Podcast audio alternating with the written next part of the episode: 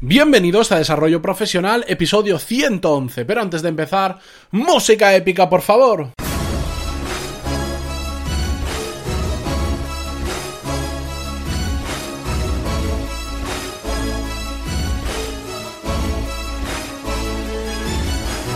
Muy buenos días a todos y bienvenidos a Desarrollo Profesional, el podcast donde hablamos sobre todas las técnicas, habilidades, estrategias y trucos necesarios para mejorar en nuestro trabajo, ya sea porque trabajamos para una empresa o porque tenemos nuestro propio negocio. Y si me escucháis un poquito raro es porque todavía sigo un poco constipado, con dolor de garganta, incluso con algo de fiebre, pero bueno, es lo que tiene haberse comprometido con uno mismo y con mucha gente a subir un episodio de lunes a viernes y no tener grabados de reserva.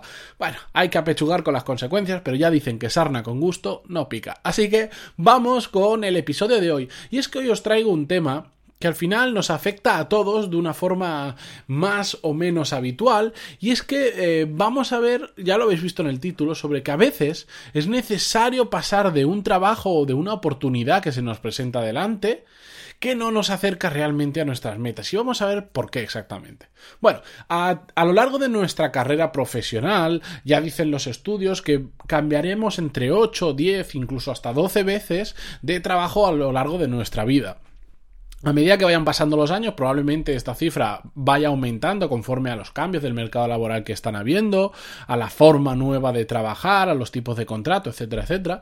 Pero no vamos a entrar en ese tema, sino que es importante saber que a lo largo de nuestra vida se van a producir muchas oportunidades provocadas por nosotros o provocadas por otros motivos de cambio en nuestra vida oportunidades que yo considero eh, para avanzar en nuestra carrera profesional. A veces no es solo que dejemos de estar en un trabajo para avanzar en nuestra carrera, pero sí que es cierto que en el momento que por el motivo que fuere tienes que cambiar de trabajo, se abre una ventana de posibilidades que antes igual o no teníamos o simplemente no nos atrevíamos a, a ni siquiera a mirar a través de esa ventana. Bien, esta es una situación, cuando cambiamos de trabajo, que en general provoca bastante miedo y bastante inseguridad a la gente. De hecho, este miedo, lo que, lo que la consecuencia de ese miedo es que al final nos planteamos unos escenarios que terminan siendo inverosímiles, que muy rara vez se producen en la realidad, pero están en nuestra cabeza. ¿Y eso qué provoca? La consecuencia es que aceptemos el primer trabajo que se nos sitúa delante. ¿Por qué? Porque al final decimos, bueno, es que no voy a encontrar otra cosa, es que me cuesta mucho, es que el mercado laboral, es que mis, mis habilidades, es que yo no tengo un máster en no sé cuántos.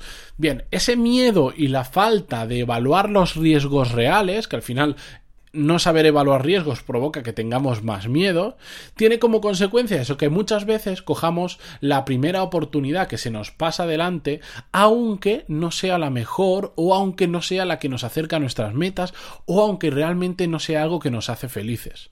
¿Por qué? Porque somos cortoplacistas, ese miedo, esa falta de evaluación de riesgos y, que somos cortoplacistas nos hace coger a veces oportunidades que no deberíamos. ¿Y qué pasa con ello?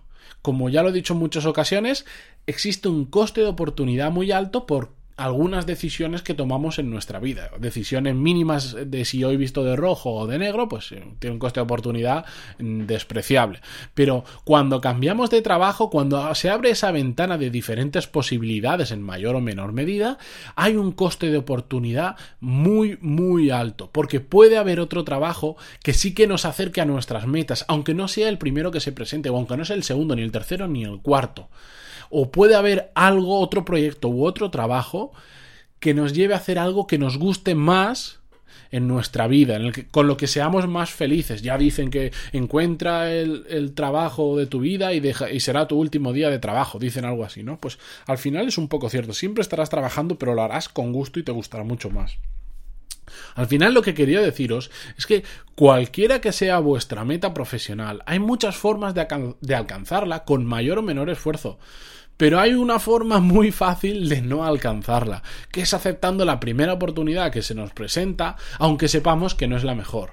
Y ese es el resumen del episodio. Voy a continuar un poco más, no os preocupéis, pero quería deciroslo así porque es la realidad he visto muchísimos casos de gente, pues eso, que cambia de trabajo y al día siguiente tiene otro. Y dices, pero ¿cómo puede ser que trabajaras de arquitecto y mañana estás trabajando vendiendo coches? No, es que me lo han ofrecido y, yo creo que es una buena oportunidad y, y no voy a encontrar otra cosa. ¿No vas a encontrar otra cosa? ¿Has buscado otra cosa? No, pero es que me ofrecieron esto.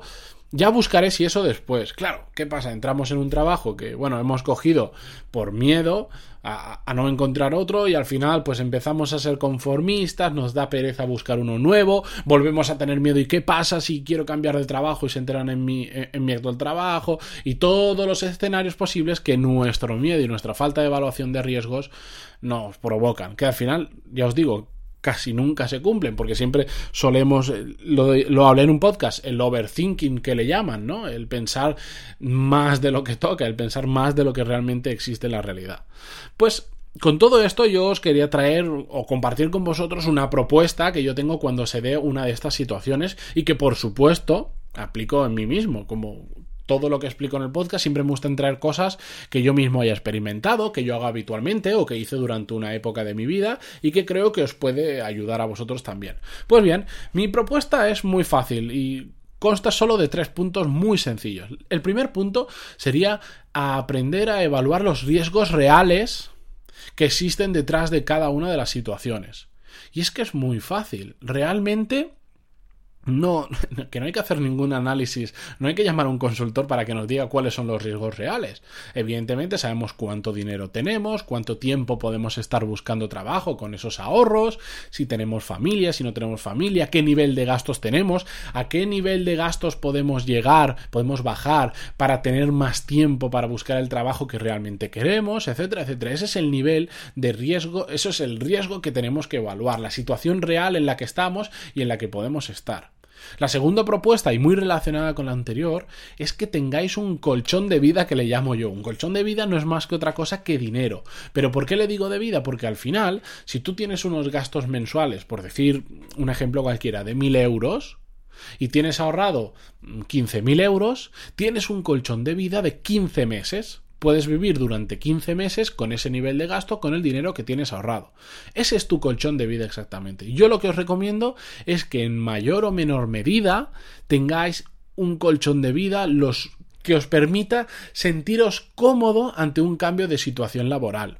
Es decir, si si ahora tenéis pues eh, 12.000 euros ahorrados y tenéis unos gastos de 1.000 euros al mes, tenéis un colchón de vida de 12 meses, os sentís cómodo con 12 meses de margen para buscar otro trabajo, para encontrar el trabajo de vuestra vida, para trabajar en un proyecto en paralelo o incluso para tomarte unos años sabáticos y después ponerte a buscar trabajo, Sí, no. Solo tienes 6. ¿Te sientes cómodo con 6? ¿Te sientes cómodo con 3? ¿Te sientes cómodo con 30?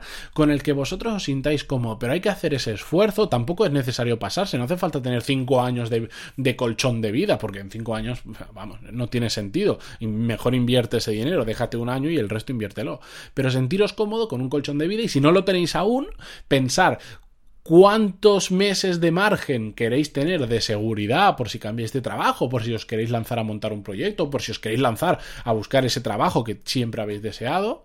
Pensadlo y si no, no tenéis el dinero suficiente para ese plazo, ese colchón, simplemente pues de la forma que podáis, intentáis, tenéis que intentar ahorrar ese dinero para pues al final vivir un poquito más tranquilo y sobre todo poder enfocarte a lo que realmente te hace feliz, a poder cumplir tus metas a nivel profesional la tercera propuesta que os quería hacer es pensar a largo plazo. Es así de simple. Ya cuántas veces en este podcast, de hecho en el episodio que viene vamos a tocarlo un poco también, cuántas veces hemos hablado de metas, de objetivos, de cumplirlos. Muchísimo. Tengo algunos episodios dedicados solo a cómo establecer objetivos y cumplirlos. Pues bien, al final eh, el problema que tenemos la mayoría de nosotros es que no pensamos a largo plazo.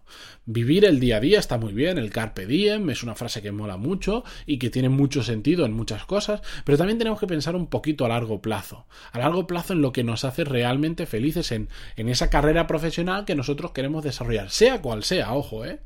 Yo no estoy hablando de emprender ni, ni, de no emprender, hablo en general. Cada uno puede tener su propia meta. Hay gente que no sirve para emprender, hay gente que solo sirve para emprender y no puede tener jefe. Me da igual, eso no tiene ninguna importancia. Hablo de carrera profesional con tu propio negocio o trabajando para otra persona y no tiene nada de malo. Pensad a largo plazo, estableceros metas, ver los episodios donde he hablado de eso, os lo dejaré en las notas del programa, lo buscaré. Y esas son mis tres propuestas para eh, digamos, aprovechar esos cambios en la situación laboral para mejorar nuestras condiciones e, intentar cumplir nuestras metas y nuestros objetivos. Por lo tanto, un, último consejo que os quería dar es que las prisas y el miedo no son buenos aliados para encontrar nuestro siguiente pasito en nuestra carrera profesional.